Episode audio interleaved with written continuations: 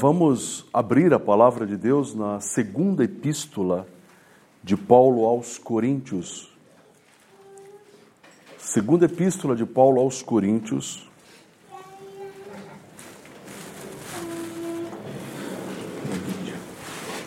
Capítulo 5, versículo 20. O reverendo Vinícius vai fazer a leitura uma vez e teremos uma segunda vez, toda a igreja. De sorte que somos embaixadores em nome de Cristo, como se Deus exortasse por nosso intermédio. Em nome de Cristo, pois, rogamos que vos reconcilieis com Deus. Segunda vez agora, todos. De sorte que somos embaixadores em nome de Cristo, como se Deus exortasse por nosso intermédio. Em nome de Cristo, pois, rogamos que vos reconcilieis com Deus. Amém. Meus irmãos, nós estamos às vésperas do dia 12 de agosto, e essa é uma data bastante importante para a maioria dos presbiterianos.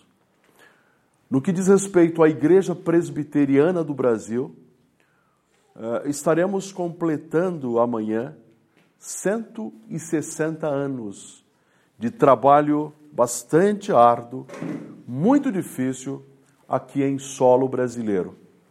Não poderíamos jamais deixarmos passar uma oportunidade como esta de ter a igreja do Senhor Jesus e ao mesmo tempo poder falar, compartilhar com os irmãos um pouco dessa história, um pouco dos avanços desses homens e aquilo que Deus fez, ou parte daquilo que Deus fez e continua fazendo através da vigorosa obra da instrumentalidade de muitos homens do passado e do presente. Eu vou, à medida em que estiver transcorrendo, eu vou precisar desse versículo, principalmente a parte final, a segunda metade dele. Quando eu pedir, gostaria muito que a igreja respondesse lendo de forma bem vibrante esse texto. O ano da chegada do presbiterianismo aqui no Brasil foi o ano de 1859. Eu creio que, dito dessa forma, nós não teremos a mínima chance de confundir com 1759 nem com 1959. A data foi 12 de agosto do ano de 1859. 859. Nós vamos avançar um pouquinho, porque somente a data não é importante, mas aquele servo de Deus que chegou nessa data aqui no Brasil e o legado que este homem deixou. E eu parto do princípio que ele também, assim como um embaixador de Deus, ele clamava a nação americana e a nação brasileira. A segunda parte do versículo. Podem ler. Em nome de Cristo, pois rogamos que vos reconcilieis com Deus. Em nome de Cristo, pois, rogamos que vos reconcilieis com Deus. Então você deve perder a dimensão do tamanho, da altura ou da profundidade desses personagens, mas preocupando fundamentalmente com essa mensagem. Porque no fundo era esta mensagem que eles traziam. Era o tesouro, aquele tesouro já falado na escola dominical, tão precioso, tão necessário de reconciliar uma palavra de reconciliação que eles traziam, clamando ao homem pecador para que se reconcilie com o Senhor, para que se reconcilie com Deus. Ashbel Green Simonton, ele chegou Portanto, no 12 de agosto de 1859, começou a trabalhar e rapidamente ele estabeleceu a primeira igreja presbiteriana. A primeira igreja presbiteriana no Brasil, ela foi organizada no dia 12 de janeiro de 1862 com apenas dois membros. Um americano que chamava-se R. Milford e um português comerciante chamado Camilo Cardoso de Jesus. O americano, representantes das máquinas Singer. O Camilo Cardoso de Jesus, um comerciante. Dois membros. E aquela igreja iniciou. Logo após a organização daquela igreja, esse jovem ministro do Evangelho, cuja principal mensagem no Brasil era reconciliar, né, e clama e clamava para que o povo reconciliasse com Deus, ele volta para a sua terra. A sua mãe, a senhora Marta, ela, no momento em que ele partiu, há alguns anos atrás, dos Estados Unidos, ela ficou muito chorosa no porto. E ela tinha a impressão que não conseguiria mais colocar os olhos sobre o seu filho. E aquilo se confirmou, porque quando Simonton volta já a partir do mês ou do ano de 1862, ao chegar nos Estados Unidos, ele tinha alguns objetivos: ver a sua mãe, ver a sua família, porque ele era parte de uma família de nove, nove irmãos. A família fora maior, foi uma família de doze, mas três morreram, ficaram apenas nove. Ele era o mais novo entre cinco irmãos e quatro irmãs. Ele queria ver essa família, ele tinha paixão pela sua mãe, queria ver a sua mãe. Ele leva a igreja presbiteriana agora do Brasil, já organizada, a incipiente, a pequena igreja, aquela, aquela, aquele núcleo ainda em desenvolvimento, já fazendo parte dos relatórios, e ele vai para os Estados Unidos para falar às igrejas mães, a mostrar o quanto há de desafio e a necessidade de se mandar ainda outros pregadores para proclamar o Evangelho. Se bem que Joseph Christoph Schneider já havia chegado, George Whittenhill Chamberlain também já havia chegado, o Alexander Latimer Blackford também já havia chegado, mas era preciso mais. E ele vai com relatório para lá para dizer: olha, o campo é muito grande, a seara é muito grande, e esses homens no Brasil, essas mulheres, aquelas populações precisam de uma mensagem de reconciliação. Quando nós olhamos para uma planta, sabemos que o principal propósito de uma planta é a produção de fotossíntese. Não adianta você é, querer que uma planta desenvolva uma fórmula atômica, ela não vai desenvolver. Você não pode pedir para uma árvore para desenvolver um prendedor, porque a árvore não vai desenvolver, ela nasceu para produzir fotossíntese. Quando você olha para o animal, qualquer animal, nós então sabemos que o propósito do pequeno animal, uma largatixa, pode ser um gato, pode ser um leopardo, um elefante, é apenas a reprodução de tal forma que ele vai conseguir propagar a sua espécie. Não há outro objetivo. Nós não podemos pedir para um orangotango construir ou desenvolver uma fórmula filosófica, ou criar um grande pensamento, uma grande lei, uma grande ideia, ou uma pequena ideia, porque não é a função. Eles não nasceram para isso olhando para uma pedra. O propósito dela é ser pedra.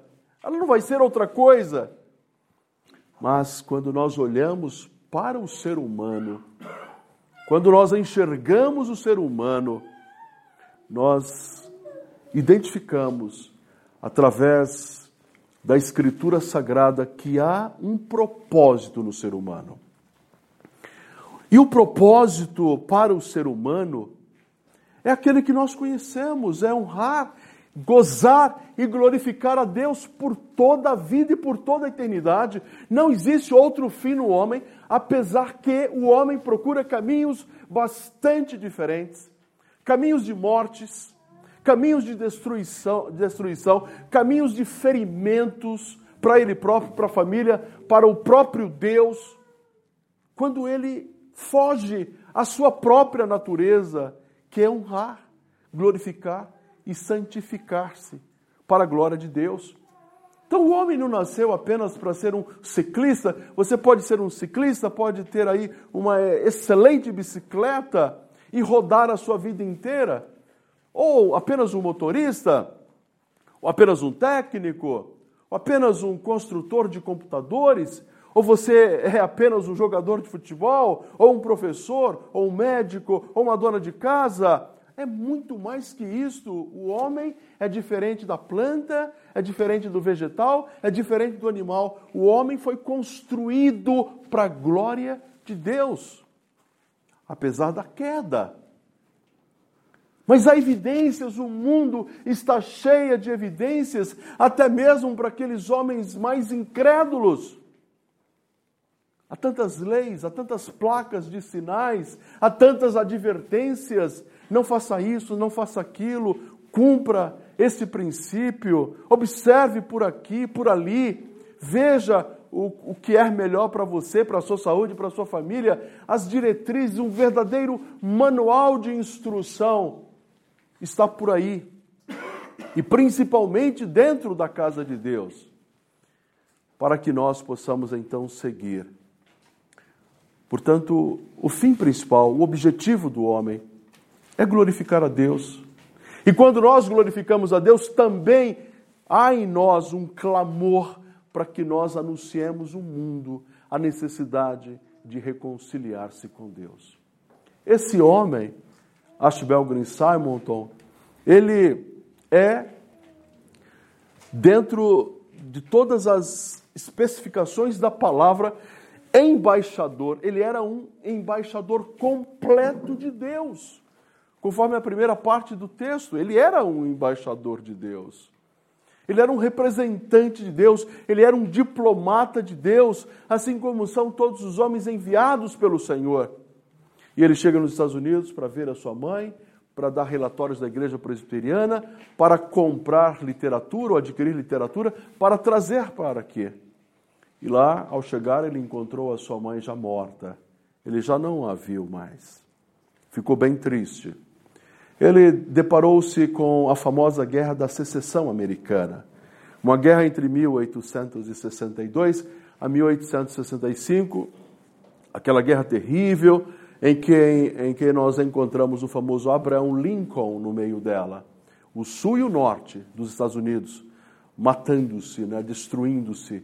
E essa guerra começou a partir de um texto né, de uma certa autora, cujo título do texto é A Cabana do Pai Tomás. E Simonton viu aquela guerra. E ele ficou muito impressionado com seus irmãos morrendo.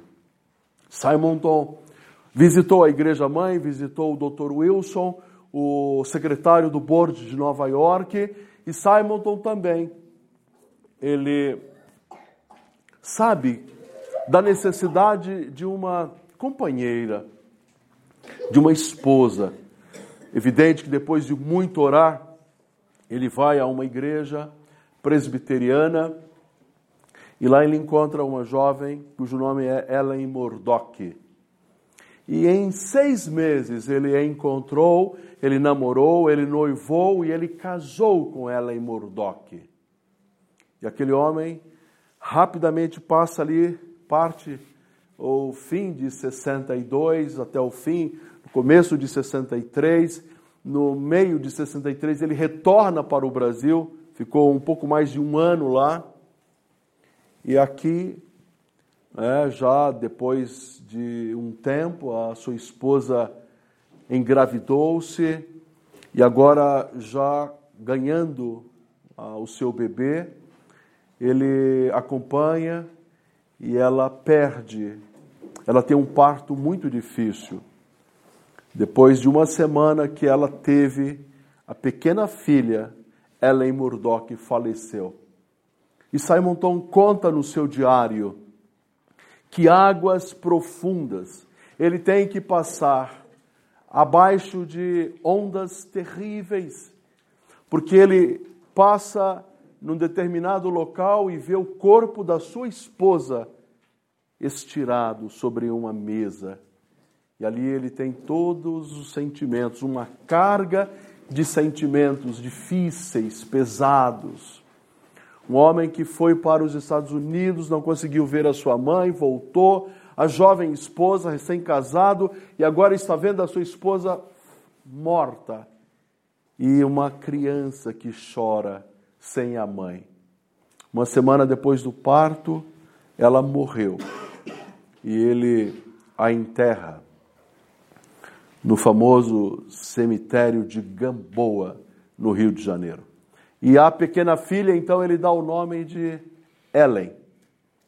E esse homem, agora, um diplomata de Deus, um embaixador de Deus, agora viúvo, diante de uma igreja que acabou de ser organizada, com aquele problemão imenso que foi a morte da sua esposa, as cargas emocionais pesadíssimas sobre os ombros dele e uma criança. É um pai diante de uma criança, diante da filha. E ele pesa o que vai ser, como ele, um estrangeiro, num país como o Brasil, com tantas dificuldades, como ele haveria de criar aquela sua pequena filha? É quando ele toma uma decisão muito grave, muito séria, que ele registra no seu livro. Ele entrega a sua pequena filha, a Elizabeth, a sua, a sua irmã, a esposa do reverendo Blackford. E aquela senhora vem para São Paulo, ela está em São Paulo, aqui na rua Líbero Badaró, cujo nome antigo era Rua Nova de São José, número 1, ali bem perto da praça do patriarca, e ali aquela menina, aquela jovem, aquela criança, a filha de Simonton, foi criada. Não durou muito tempo, a mãe adotiva, Elizabeth, morreu. Né? Mais algum tempo, né? o, o próprio Blackford morreu e aquela criança teve que voltar para os Estados Unidos para ser criada pelos parentes da sua mãe. E ela teve uma vida muito longa, entrou o nosso século, e lá por volta de 1952, um, aproximadamente perto dos 90 anos, essa senhora, já muito longeva e ditosa em idade, veio a falecer nos Estados Unidos, não deixou descendentes. E esse homem, Simonton, lá atrás, lutando, trabalhando. Em seguida, ele constrói um jornal, porque entendia que o jornal era necessário para a propagação do evangelho, uma vez que a mensagem principal dele é. Vamos ler?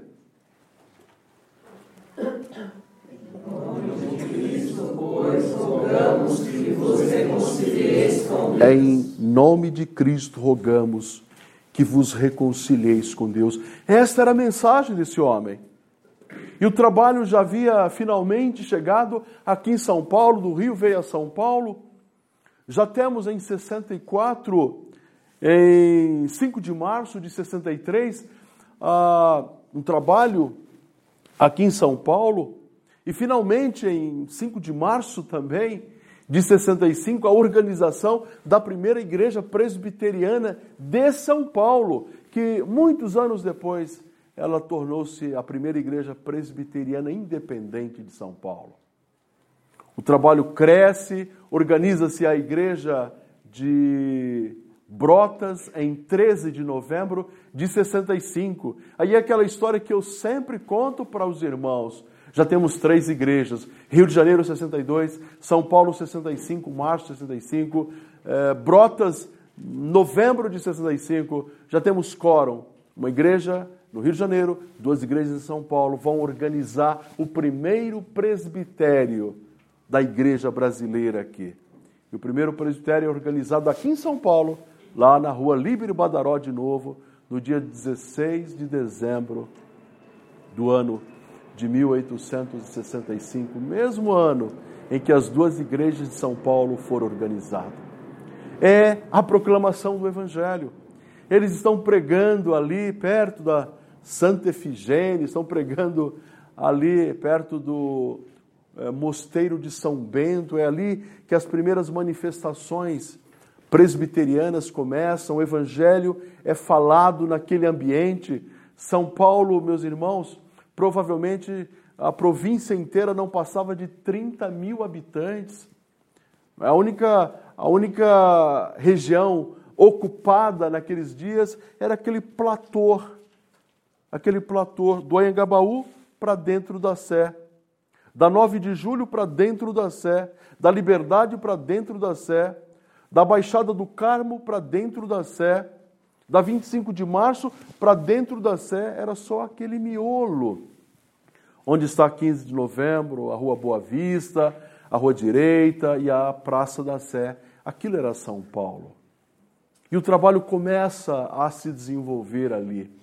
E nós tivemos, portanto, a primeira organização, no dia 16 de dezembro de 65, o primeiro presbitério que recebeu, apesar de duas igrejas paulistas, eh, ele recebeu o nome de presbitério do Rio de Janeiro. E no dia 17 de dezembro, no dia 17 de dezembro, um jovem pegou o texto de Lucas 4, 18 e 19, pregou, depois da pregação, as mãos do presbitério caíram sobre ele. Quem foi esse jovem? José Manuel da Conceição, ex-padre. Um jovem brilhante, que vai ser também esse grande embaixador de Deus, esse pregador santo do Evangelho, pecador como nós, mas também separado para uma obra extraordinária. São Paulo, Rio de Janeiro, perto da borda da mata, em Minas, a região do interior de São Paulo, nunca mais seriam as mesmas regiões depois que esse ex-padre passou proclamando o Evangelho, falando do amor de Cristo e da misericórdia de Cristo. Pegava os transeuntes e anunciava o Evangelho. Entrava nos sítios, anunciava o Evangelho. Entrava nos trens e anunciava o Evangelho. A sua vida foi nas estradas empoeirentas aqui do nosso estado e do estado do Rio. A sua paróquia foi realmente o campo, as matas, as estradas. O seu coração sempre esteve no altar do Senhor e o altar de Deus para José Manuel da Conceição sempre foi a possibilidade de anunciar ao pecador a necessidade da reconciliação. No dia 25 de dezembro de 1873, lá no Rio de Janeiro, ele caiu sem forças. Ele foi pego, ajudado pelo Major Fausto, mas nessa noite, depois de receber os primeiros tratamentos, ele faleceu, virando, ficando a sós com Deus, no seu quarto, de dores, ele pediu: Quero ficar a sós com meu Deus. Virou o seu rosto para a parede e ali ele faleceu. O enterraram no cemitério católico, fizeram, os católicos, depois de algum tempo, fizeram que retirassem os ossos dele, já estavam lançando os ossos dele no lixo, quando o interventor da igreja do Rio de Janeiro chegou, pegou, exumou os restos mortais, levaram para o Rio de Janeiro e do Rio de Janeiro transportaram aqui para São Paulo e depositaram os restos mortais de Conceição ao lado dos restos mortais de Simonton, que havia já falecido em 9 de dezembro de 67. Esses homens, meus irmãos, eram homens intrépidos, homens com as mesmas dificuldades, com as mesmas falhas, com os mesmos problemas que nós, mas havia uma mensagem, e essa mensagem é que vos reconcilieis com Deus. Eles possuíam as mesmas dores que nós possuímos. Porque falamos desses indivíduos, Simon do Conceição, Schneider, Latimer Blackford, Chamberlain, e a impressão que temos é que eram homens de aços, homens de ferros, eram homens exatamente como nós, talvez mais simples do que nós, mas que o coração era um coração que queimava. Assim como o símbolo de Calvino, o coração na mão que ardia, o coração deles ardiam, porque eles queriam, necessitavam e precisavam falar do amor de Deus, porque foi para isto, segundo o entendimento deles, que Deus os, os fez. Deus os edificou, Deus os construiu para levar a mensagem de reconciliação aos que estavam perdidos. Meus irmãos, Simonton, ele deixou um legado enorme. Depois nós tivemos Eduardo Carlos Pereira, tivemos John Rockwell Smith, tivemos Álvaro Reis, tivemos Erasmo Braga, brilhantes pregadores, Bento Ferraz, Otoniel Mota, Vicente Temudo Lessa, grande historiador, e esses homens, o ímpeto, a mensagem que gritava aos corações deles era: reconciliai-vos, reconciliai-vos com Deus. Pregavam isso insistentemente. Eles eram filhos, eles eram esposos, eles eram pais. Reverendo John Boyle, Reverendo John Boyle andava dois mil, três mil quilômetros na cela de um animal. A gente vê o reverendo John Boyle entrando aqui na região de Mato Grosso, na região de Goiás, e você acompanha o diário dele quilômetro por quilômetro. As dificuldades, as enchentes, as montarias, os animais, os atropelos, as perseguições, mas nada, nada parava a pregação de reconciliação que John Boyle anunciava aos evangélicos aqui no centro do Brasil. Eles foram não uma categoria de homens especiais, mas eram gente como nós, gente exatamente como vocês que aqui estão, talvez com a diferença de que eles vão se entregar a Deus e vão se entregar para uma missão a Deus, que para eles não havia nada superior, nada maior, nada tirava o, o seu objetivo, os objetivos dele, que era cumprir a vontade do Senhor como bons ministros, como bons presbíteros, presbítero, porque nós tivemos presbítero extraordinário, como bons diáconos e bons crentes. Mas eram homens que, tomados por cargas emocionais enormes, John Boyle deixava sua esposa dois, três meses com seus filhos, angustiada, sofrendo, desde aquele primeiro momento em que eles, aqueles homens saíam de montaria até chegarem dois, três meses depois, numa viagem extremamente difícil, no século XIX, aqui no nosso Brasil, sem a mínima segurança, exceto a confiança em Deus. Esses homens não temiam animais, esses homens não temiam tempestade, esses homens não temiam a gripe, esses homens não temiam a febre amarela, não temiam a varíola, esses homens não temiam tempestades de vento, eles não temiam o ardor do sol, eles não tinham dificuldade com as distâncias, com os obstáculos, com os vales, com aquelas regiões pantanosas. Não havia impedimento para aqueles indivíduos. Eles iam, eles iam cumprir a ordem do Senhor, e a ordem do Senhor bradava, gritava em cada um daqueles corações para anunciar ao mundo que a hora da reconciliação chegou. Como é possível vivermos sem o propósito maior da existência que é a glória de Deus? Como é possível convivermos né, sem poder ou sem querer falar ou sem falar as pessoas que se reconciliam com Deus quando nós as observamos sendo às vezes bons pais, bons profissionais, bons atletas, mas só é isso. A vida vai ser esta. Eles vão gastar todo o fôlego em serem bons maridos, bons profissionais, bons pais, mas o fundamental que avança além disso, que é a glória de Deus, essas pessoas não entendem. Vivem como se não existisse aquele momento em que nós haveremos de nos encontrarmos com o Senhor, e o Senhor vai perguntar a cada um de nós o que nós fizemos com a nossa vida, o que nós fizemos com o dom que Ele nos deu, com as capacidades que Ele nos deu. Ele vai perguntar o que nós fizemos com aquela mensagem que nos convidou para a reconciliação e para o arrependimento. É algo que nós devemos pensar. E esse tempo há de chegar.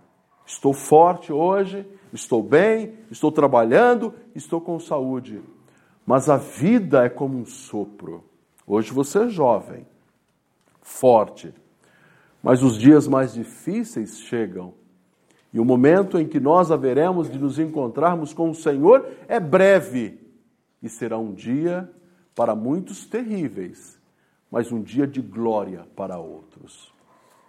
Chegamos, meus irmãos, em 1903, temos à frente da nossa igreja o modesto Perestrelo Barros de Carvalhosa, que fora fruto daquele primeiro seminário, em que estudaram também o Antônio Bandeira Trajano, Miguel Gonçalves Torres, Antônio Pedro de Cirqueira Leite, seminário esse construído em maio de 67 para atender as igrejas, principalmente ao presbiterianismo. Mas o seminário, com a morte de Simonton em maio de 67, em dezembro de 67, não prosperou e em 70 fechou as portas.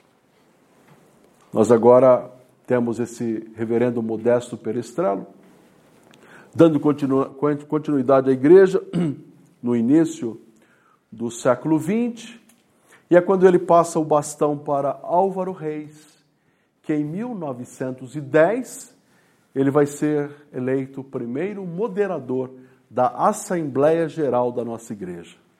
Porque já houve a fusão da Igreja do Sul da, com a Igreja do Norte, aqui em 6 de setembro de 1888. A igreja já se tornar, a partir de 88, uma igreja nacional e nós estamos agora nos conduzindo, né? sendo conduzida por Deus, mas com uma certa autonomia.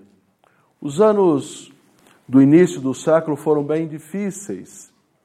Tivemos, meus irmãos, um, momentos de algum impacto, porque houve em 1903 uma divisão na nossa igreja, quando saíram em 31 de julho os independentes. Mas Deus foi abençoando tanto os independentes quanto a igreja. A década de 30, uma década também difícil, né? aquela chamada política café com leite que dominava o Brasil, havia passado, se aproxima no cenário nacional os dias de Getúlio Vargas, a famosa Revolução Constitucionalista, né? a Revolução do, da 9 de julho, da 23 23 de, de maio, essas datas, né, nome de ruas de 32, quando São Paulo inteiro foi bombardeado pelas tropas de Getúlio Vargas, a igreja caminhava. A presbiteriana, já a passos mais lentos, agora já com a presença das igrejas pentecostais, principalmente a Assembleia de Deus, a Congregação Cristã do Brasil também havia chegado a partir de 14 os irmãos batistas já haviam se firmado também, os metodistas já haviam se firmado também. A igreja presbiteriana que pegou a dianteira lá atrás, ela agora está com os passos um pouco mais lentos, pela própria dimensão do Brasil, é pelo tamanho do Brasil, pela dificuldade também de se pregar o evangelho num país em que a religião oficial é o catolicismo, isso era garantido pela Constituição brasileira, inclusive a Constituição eh, republicana de 1891. Mas os anos continuaram, tivemos a década de 30 grandes pastores, né, o famoso Valério Silva, que eu já falei para os irmãos aqui, um baiano, negro, grande reavivalista, grande pregador, brilhante ministro da palavra, foi um dos ah, avivalistas presbiterianos de maior impacto. Quando esse homem faleceu, ainda na década de 30, praticamente São Paulo ah, parou para acompanhar o féretro desse brilhante pregador da palavra. Década de 40, década de reconstrução, de cooperação, aparecem as sociedades internas, SAF, começam a se desenhar ah, os jovens, começam a se desenhar ah, a união dos homens, começam a se desenhar essas sociedades que nós temos hoje. A década de 50 foi uma década muito difícil, muito difícil. Havia ecumenismo na igreja, um pensamento liberal já havia chegado também devagar e já salopando ali as bases da igreja. Crise nos seminários, crise também dentro de uma grande instituição presbiteriana que era o Mackenzie. E Deus levantou em 1954 um dos maiores oradores que nós já tivemos no Brasil, é um grande pregador chamado José Borges dos Santos Júnior. Homem que veio de Campinas, foi pastor ali na igreja chamada Presbiteriana Unida. Ele ficou até 58, foi mais uma vez reeleito até 62.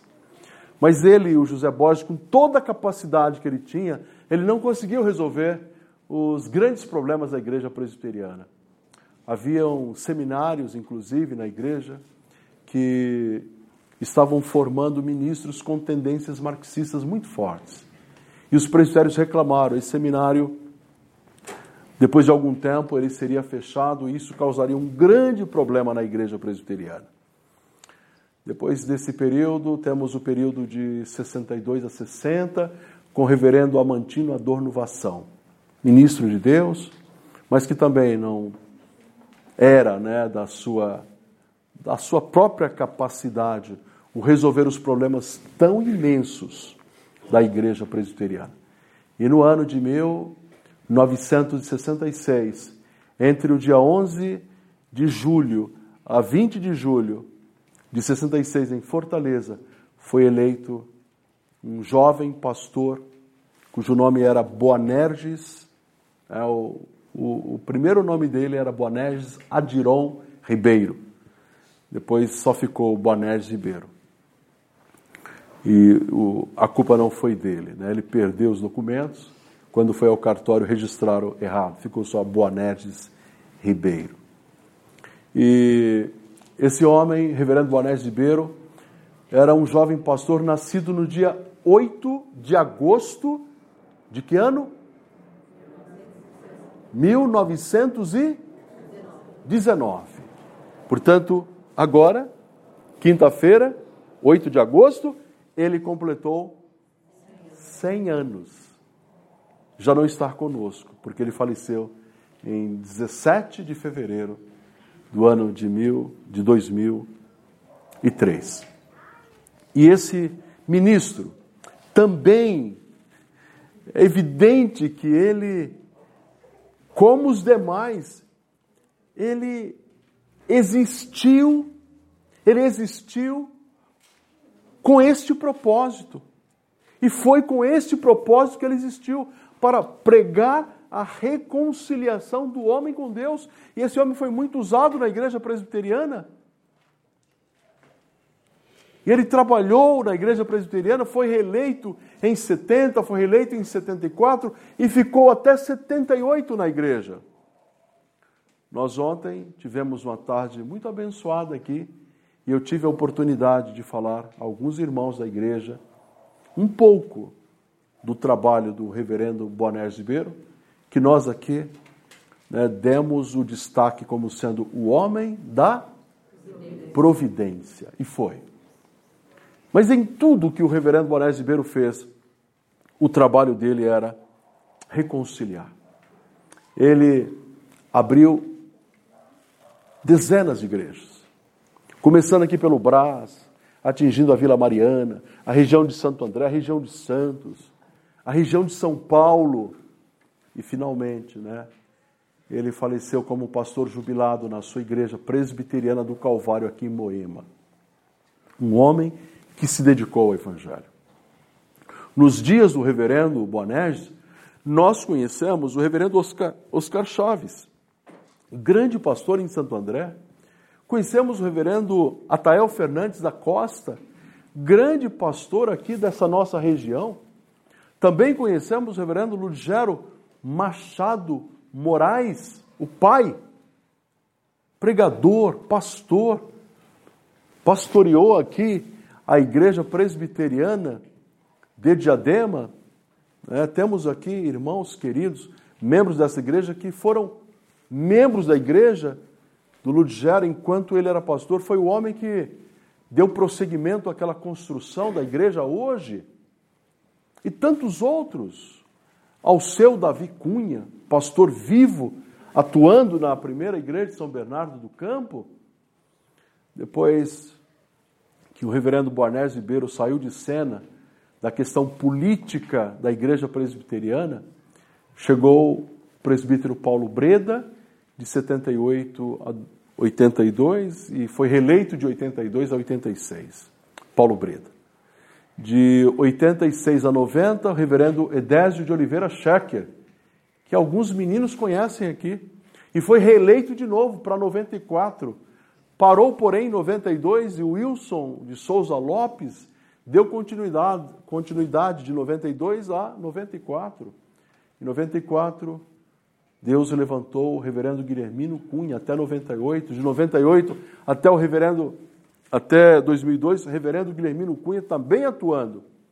E de 2002 e se Deus permitir, até 2022 está garantido a presidência da igreja pelo reverendo Roberto Brasileiro, que também é um servo de Deus cujo objetivo maior na vida é dizer ao homem pecador: reconciliai-vos, reconciliai-vos com Deus.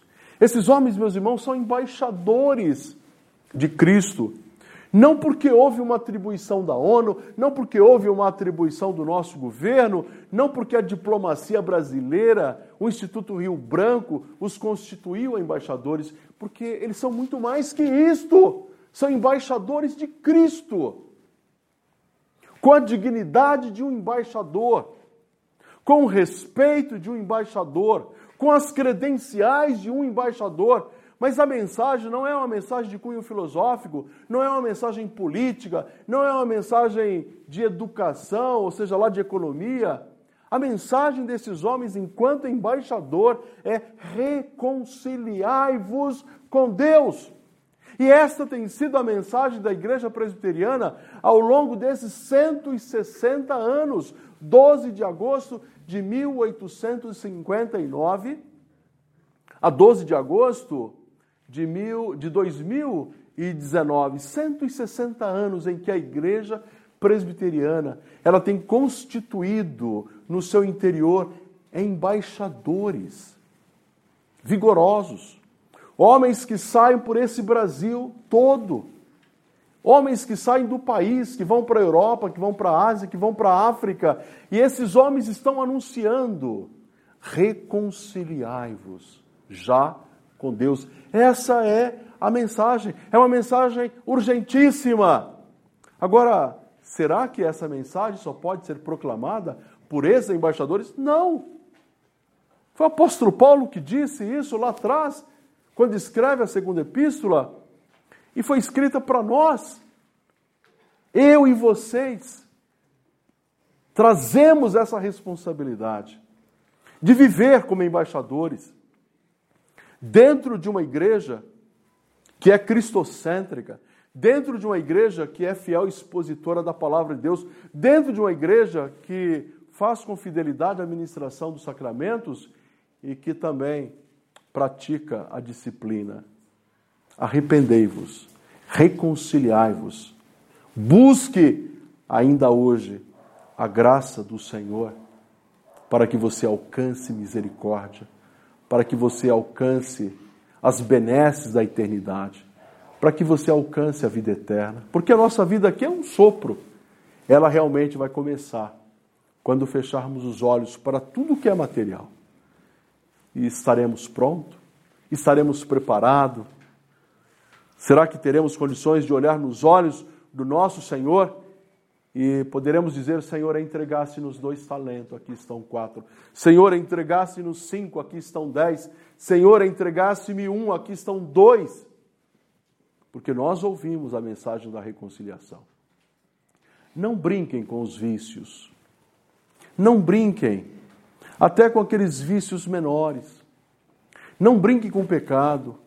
Não brinquem com a sua juventude. Não brinquem com o tempo da vossa vida não brinquem, pois saibam que, apesar da delícia e do frescor de um mousse de maracujá, há delícias ainda infinitamente superiores quando nós nos reconciliamos com Deus.